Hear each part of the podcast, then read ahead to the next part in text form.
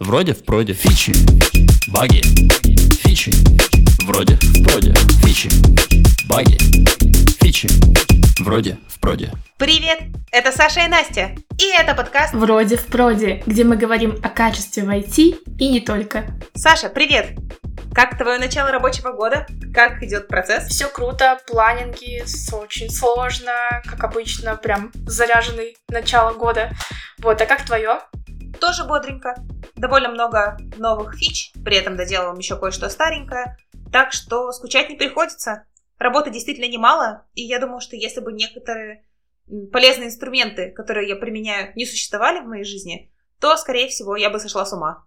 Плюс спасибо автотестам за то, что они берут на себя большую часть регрессии. Иначе тоже было бы довольно сложно. О, классная тема. Я предлагаю с тобой обсудить сегодня инструменты для тестировщиков и чем они нам могут быть полезны. Расскажешь про те инструменты, которые ты используешь в своей работе? Ох, с радостью. А, так как начинала я свой путь как ручная тестировщица, то и инструменты у меня тоже были соответствующие. Это какие-то расширения для браузера, это какие-то простенькие программки и небольшие скрипты, которые позволяли упростить мою работу. В первую очередь, это такое расширение, как баг-магнит, что переводится как магнит для багов.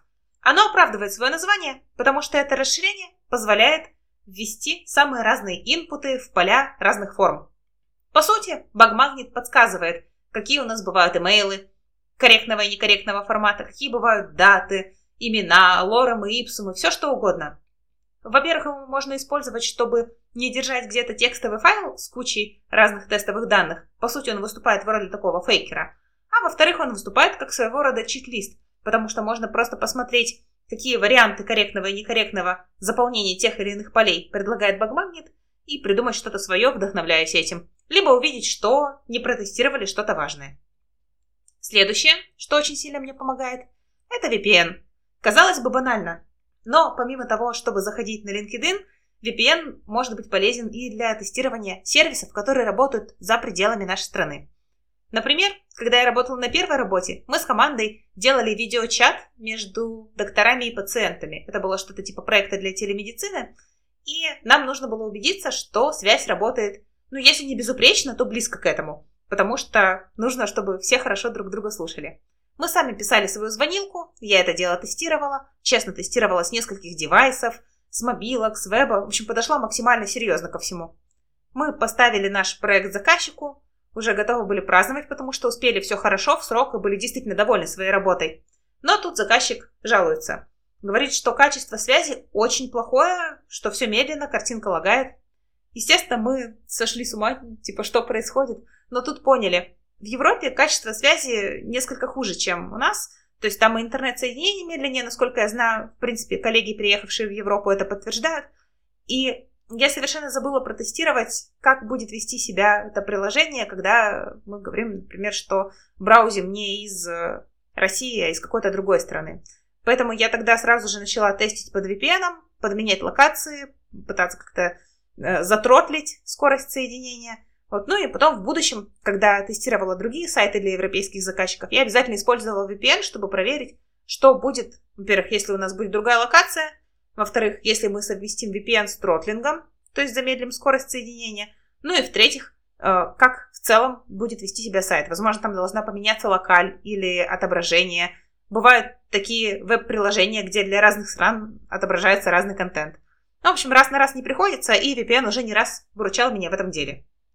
Что еще? Для перфекционистов, которые любят сравнивать, э, насколько идеально соответствует сайт макету, есть такой, такое расширение, как Pixel Perfect. Э, или Perfect Pixel, его и так и так называют. Собственно, Perfect Pixel помогает загрузить изображение макета и в полупрозрачном режиме наложить его на текущую версию сайта. Тут, конечно, есть минусы, потому что он не поддерживает адаптивность, потому что он не поддерживает разные шрифты, и, допустим, если шрифт в макете не учитывает то, как он будет отрисовываться в браузере, то мы можем увидеть расхождение, хотя по факту на самом деле ну, все ожидаемо. Но здесь нужно просто подключать голову и не следовать слепо тому, что нам говорит расширение для браузера. Еще полезная штука – это Lighthouse. Lighthouse был когда-то отдельным инструментом, но потом его, по-моему, включили в себя Google Chrome, и теперь он как отдельная вкладка в Chrome, просто в инструментах разработчика есть. Он помогает замерить производительность страницы и понять, насколько она быстро, медленно грузится, насколько все хорошо.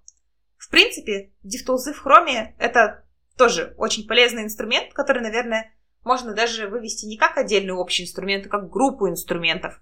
Там и инструменты для тестирования доступности, так называемая accessibility. Там и вкладка Elements, в которой можно посмотреть структуру страницы, посмотреть расстояние между элементами в пикселях, посмотреть, какие стили у нас применяются, где и как.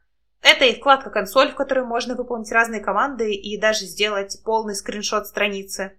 Это и network, разумеется, и память, и все-все-все. Короче, я очень рекомендую тестировщикам даже на самых начальных этапах обязательно поработать с дифтулзами и изучить их.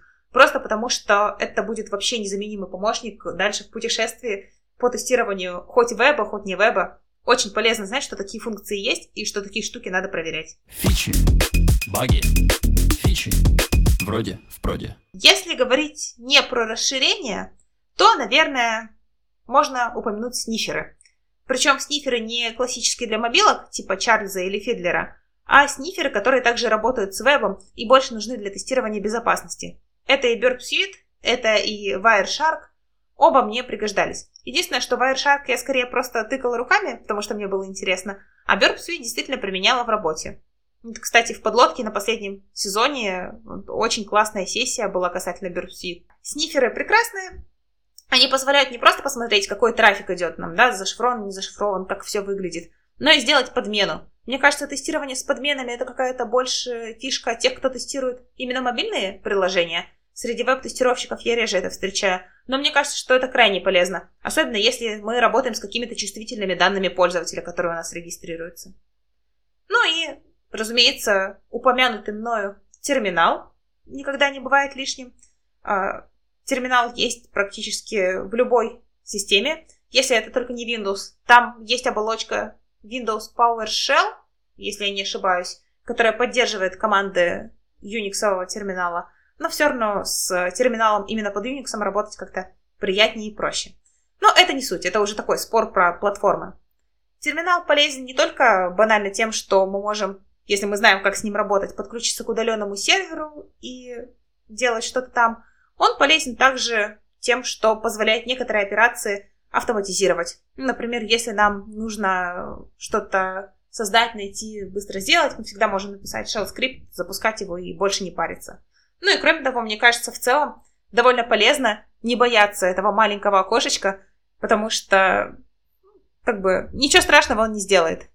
Тут я, конечно, вставлю небольшую свою историю, потому что когда я была маленькая, у нас только появился компьютер, это была дорогая вещь, которую нельзя было сломать, и я боялась сделать что-то лишнее, поэтому, когда однажды открыла терминал, я подумала, что все, это типа черное окно смерти, сейчас все сдохнем, компьютер взорвется, родители будут сильно плакать, я тоже вместе с ними. Короче, ничего хорошего не жди. Потом уже, когда подросла, я поняла, что в терминале нет ничего страшного, это просто интерфейс для общения с компьютером немножко непривычный нам, но тем не менее вполне нормальный и безопасный. Вот, но, тем не менее, этот детский страх, он какое-то время у меня оставался. А потом я услышала совет Оли Тележной, одной из организаторок сообщества PyLadies, которое существовало в Питере несколько лет. Она говорила, что если вы боитесь терминала, то можно переключить его тему с черной на белую, и тогда будет легче. И действительно, в какой-то момент мне это помогло, потому что когда терминал не черный, как в этих хакерских фильмах, а просто беленький-маленький, то он выглядит как страница блокнота, в котором просто можно делать какие-то команды. В общем, это такой лайфхак. Если боитесь терминала, то попробуйте переключить цветовую схему для начала. Возможно, уже станет легче. Это работает. Ну и, наверное, последний инструмент, про который хочется сказать, это расширение для браузера тоже, которое создано создателями библиотеки Selenium Называется Selenium IDE. Сейчас я им уже не пользуюсь, но на старте своей карьеры оно очень помогло мне, во-первых, чуть меньше бояться UI-автоматизации, а во-вторых, немножко подхачивать свои действия, когда нужно было тестировать большую форму. Расскажу опять же историю. Тестировала проект, где нужно было заполнять очень много данных про пользователя. Была огромная форма с порядком сотни полей, и Проблема была в том, что как только ты ведешь что-то неправильно и отправишь эту форму, все предыдущие заполненные поля сбрасывались. знаете, такое бесячее поведение бывает иногда на сайтах.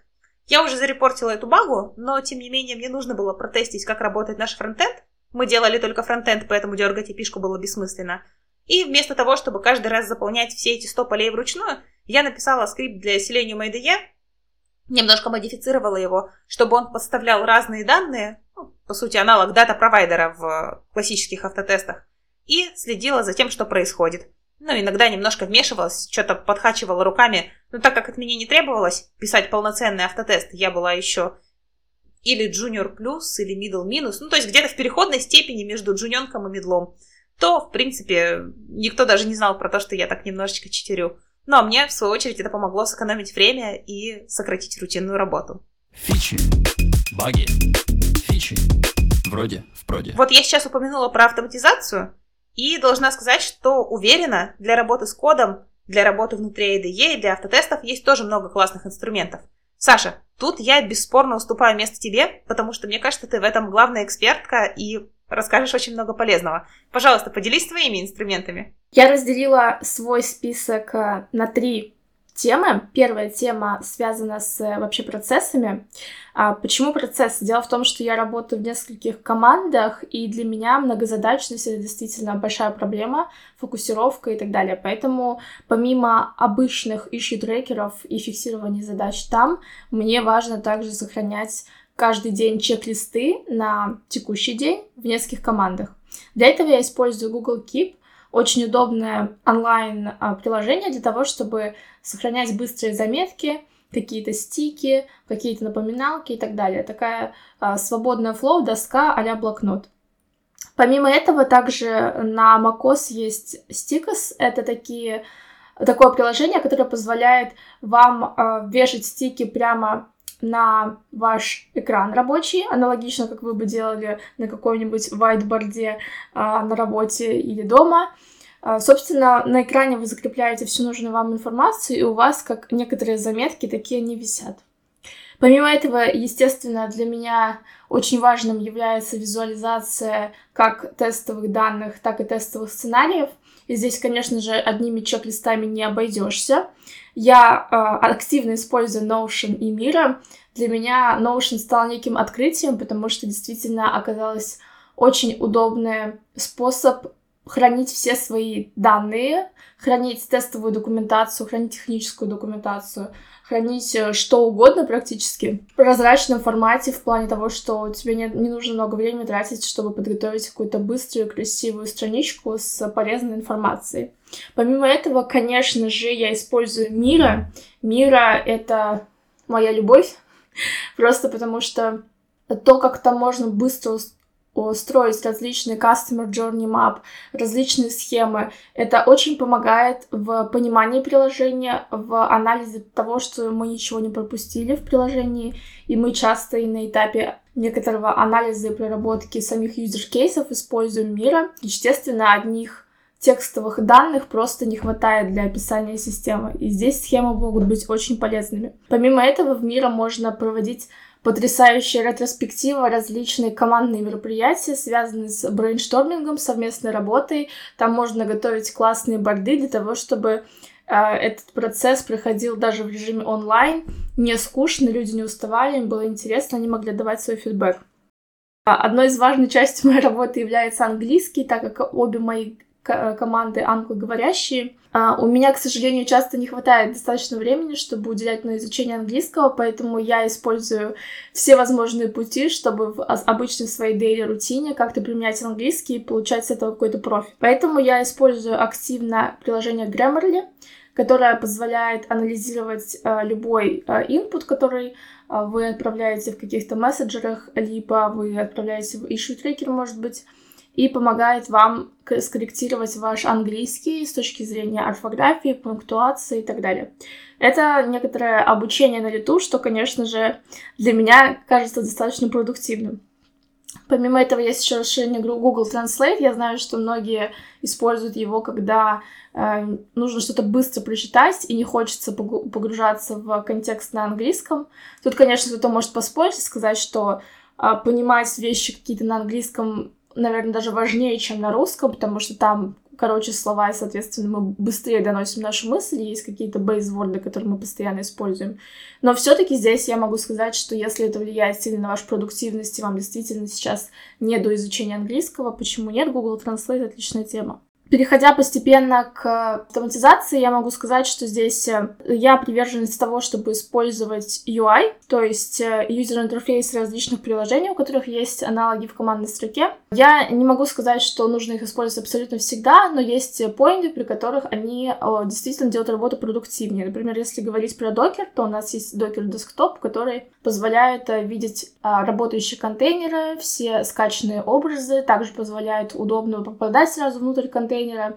Если вы, скажем так, еще не на не на ты с консоли, то вы можете использовать все эти GUI. Фичи, баги, фичи, вроде в проде. Конечно же, главным моим инструментом э, в автоматизации является IntelliJ IDEA, потому что я разрабатываю именно на JVM стеке на Kotlin и Java.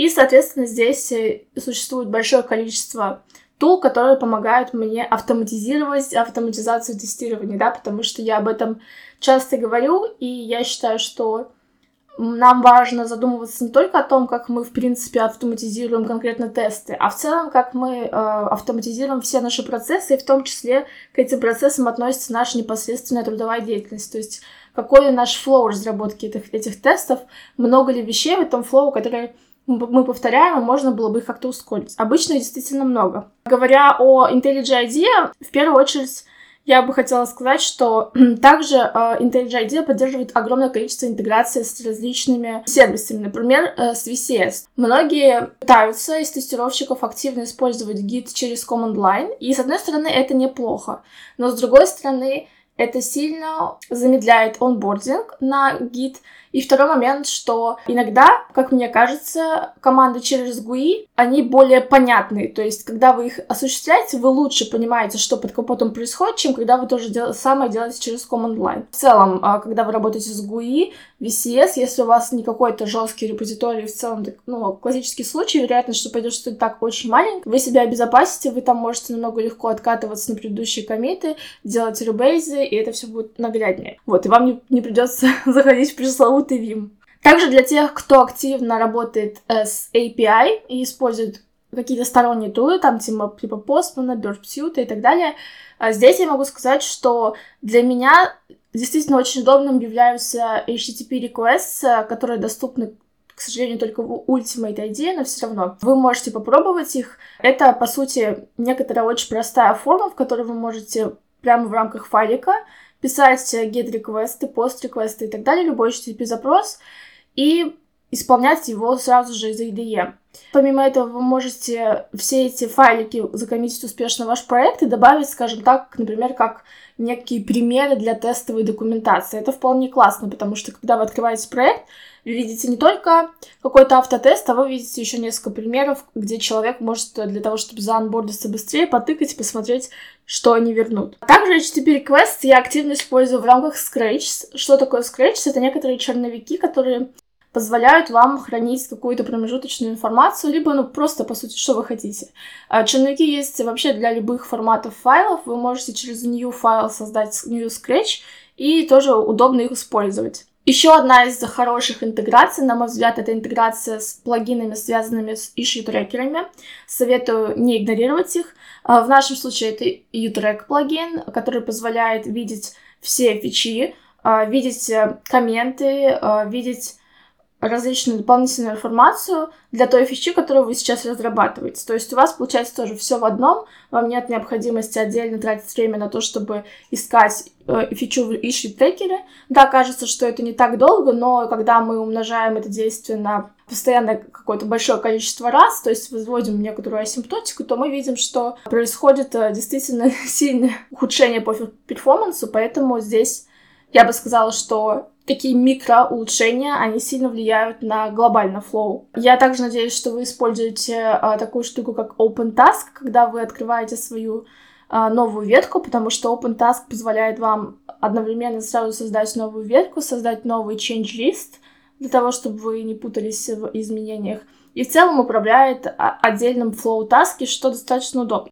Фичи, баги, фичи, вроде. Если, вроде. например, у вас еще нет какой-то тест-менеджмент системы, то есть места, да, где вы храните тест-кейсы, вы, например, хотите что-то купить, или вы пока ищете, и вы небольшая компания, то я бы советовала не покупать какие-то супер большие ТМС, типа там X-Ray, TestRail, вот всяких таких, потому что, во-первых, они очень дорогие, во-вторых, у них очень длительный флоу разработки, то есть я не знаю, как вы, но я вот это не хейт, просто мое объективное мнение по поводу моего использования различных таких ТМС.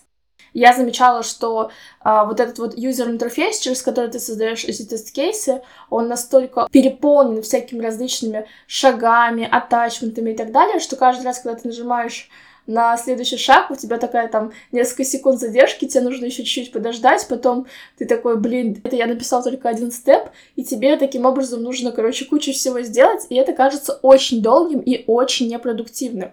Мне кажется, именно поэтому в какой-то момент Кей все равно психует и переходит назад в Google Doc, где ты просто пишешь текст, у тебя ничего не застревает, ничего не зависает, спокойно у тебя уже готова информация. Вот, соответственно, если вы хотите иметь по сути, тот же Google Doc условно, только его иметь возможность закоммитить и потом следить за его изменениями, то есть получить из коробки версионирование, из коробки процесс ревью и так далее, то вы можете воспользоваться тоже плагином, который называется Test Management. И он предоставляет некую локальную TMS, которая прям в IDE, где вы можете на основе файликов Markdown создавать тест-кейсы, потом создавать их тест-раны, просто складывать в нужную папочку, и таким образом прямо в коде как бы подход as a code, да, хранить ваши тест-кейсы и использовать все возможности ревью. То есть вы также, поднимая merge request, будете ревьюить эти тест-кейсы, вы будете видеть, кто внес изменения, вы будете видеть, кто пометил этот ран как то, что он прошел в таком-то релизе и так далее. Что ж, мы плавно передвигаемся к UI-тестированию. Что здесь я могу рассказать? Я не могу не упомянуть э, Selenium UI Testing плагин, а, потому что этот плагин имеет э, много полезной функциональности для UI-тестеров. Первая из них — это подсветка селектора. То есть, когда а, вы пишете в IDE, вы знаете, что IDE достаточно умная и может э, помогать вам не ошибиться во многих аспектах программирования. Но, тем не менее, IDE ничего не знает про то, как должны выглядеть селекторы. Соответственно, подсветка селекторов позволяет подсветить вам, когда вы ошиблись, и ваша структура селектора некорректная, когда вы, возможно, перепутали какой-то символ и так далее. То есть это достаточно удобно. Помимо этого, в этом плагине есть возможность как бы собирать PageObject как ваш конструктор. Что это значит? Это выглядит примерно следующим образом. А вы создаете новый файл, сразу же можете его создать как PageObject. Далее у вас появляется окно браузера прямо внутри IDE, где вы можете ввести нужный вам URL, который вы собираетесь тестировать. При этом, если вы, вам необходимо залогиниться или еще что-то, куки вам могут спокойно быть пошарены с вашим настоящим браузером.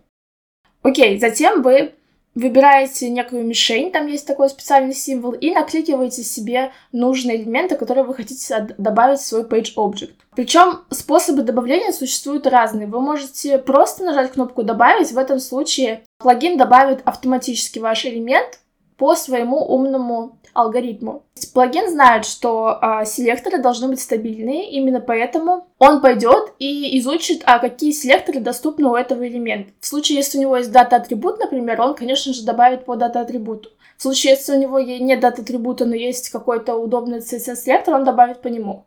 Ну в самом худшем случае он может взять по XPath, но это, скажем так, очень редкий кейс, потому что а, плагин понимает, что это нестабильный подход и нужно избегать XPath. Помимо этого, вы можете сами выбрать, по какому типу вам добавлять. Ну и в целом, по сути, исследовать ровно так же вашу веб-страницу. Разница лишь в том, что вам не нужно ходить в браузер, сохранять нужный CSS-селектор, потом писать это добавление. Все происходит из коробки. Нажали кнопочку, вам сгенерировался код с нужным полем в PageObject. Если вдруг вам кажется, что структура, которая там предложена, не подходит, например, там генерируются поля по умолчанию а, публичные, да, не приватные, и вы хотите поменять их на приватные, то вы можете просто поменять темплейт сам, то есть тот принцип, по которому генерируется сам PageObject, и у вас будут генерироваться ровно такие PageObject, как вот вы используете в вашем проекте. Фичи, баги, фичи, вроде, в проде. Полезный плагин по генерированию тестовых данных. Он называется TestData, и собственно, позволяет генерировать различные сущности, начиная от всяких айдишников, UUID, заканчивая целыми предложениями, фразами, причем предложения будут состоять не из каких-то несуществующих слов, это будут настоящие английские слова, а, в общем-то, по сути, абсолютно валидные тестовые данные. А помимо этого, там есть страны, генерация имен, генерация различных дат, причем дат в разных форматах, что достаточно удобно. Это все может пригодиться вам при а, мануальном тестировании, либо при автотестировании. И также там еще есть генерация структур целых данных, то есть когда вы указываете, например, что вам нужно сгенерировать дату, но при этом ее нужно сгенерировать там 50 раз, и он вам успешно 50 раз генерирует разные даты с такой структурой. Помимо этого, вы можете создать свой кастомный какой-то объект, кастомную сущность, в которую тоже будет успешно генерироваться. Конечно же, я как автоматизаторка никогда не буду коммитить захардкоженный код в свой проект, но тем не менее а, я, я бы еще подождала фичу, которая будет генерировать а, методы для генерации тестовых данных, такой level up, а, для того, чтобы тоже ускорить в некоторой степени свою работу. Мне кажется, еще большим преимуществом в том, что в целом все эти плагины, они предоставляя нам генерацию конкретных подходов, конкретных page объектов, данных и так далее, генерацию именно кода, я имею в виду, они нам предлагают некоторый паттерн, некоторые best practice. То есть, например, когда вы не знаете, а как правильно писать page object, вы можете зайти в этот плагин, попробовать накликать нужные вам элементы, и вы увидите, как должен выглядеть правильно page object, потому что, по сути, э, все эти плагины, генерирующие код, они предоставляют нам реально некий паттерн, а как правильно. Фичи, баги, фичи, вроде проде. Ну и напоследок я расскажу просто по свой плагин, который мне очень нравится. Этот плагин называется uh, Presentation Assist, и я считаю его must-have для всех людей, которые выступают где-то, которые рассказывают, может быть, локально в своей компании какие-то вещи и показывают IDE. Потому что люди часто забывают об этом. И в реальности, когда мы пишем в IDE, мы используем большое количество шорткатов и различных хоткеев. То есть мы много чего делаем а не явно мышкой, а через кнопочки. И когда ты это кому-то шаришь, то часто человек просто не понимает, а вот что ты за магию сделал, что у тебя все так изменилось. Вот, собственно, здесь вам поможет плагин Presentation Assist, который подсвечивает все используемые вами хоткеи, шорткаты и так далее, и просто показывает прям явно на экране, что вот по такому-то хоткею можно это повторить на разных операционных системах, что безумно удобно и заставляет человека, который презентует, просто забыть об этом раз и навсегда и помнить, что у него всегда а, высвечиваются все его действия, и любой человек, который смотрит на него, может их повторить. Фичи, баги, фичи, вроде. Я вроде. просто стоя аплодирую твоему списку, потому что действительно очень классные и полезные плагины, и большинством из них я тоже пользуюсь.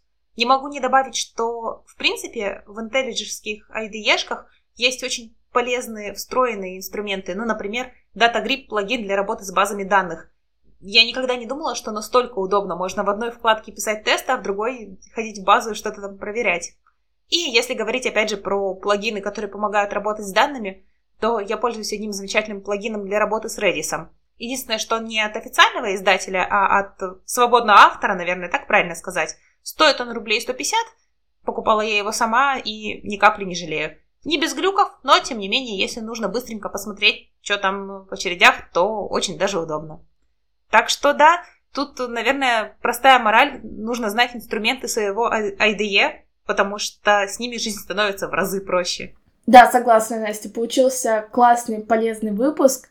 Я надеюсь, что эти тулы действительно пригодятся новоспеченным и уже продолжающим тестировщикам. Спасибо, Саша, за твою подборку. Ссылки на инструменты можно будет найти в описании выпуска. Кроме того, делитесь в комментариях своими любимыми инструментами для тестирования. И для тестирования руками, и для организации своей работы, и для автоматизации тестирования.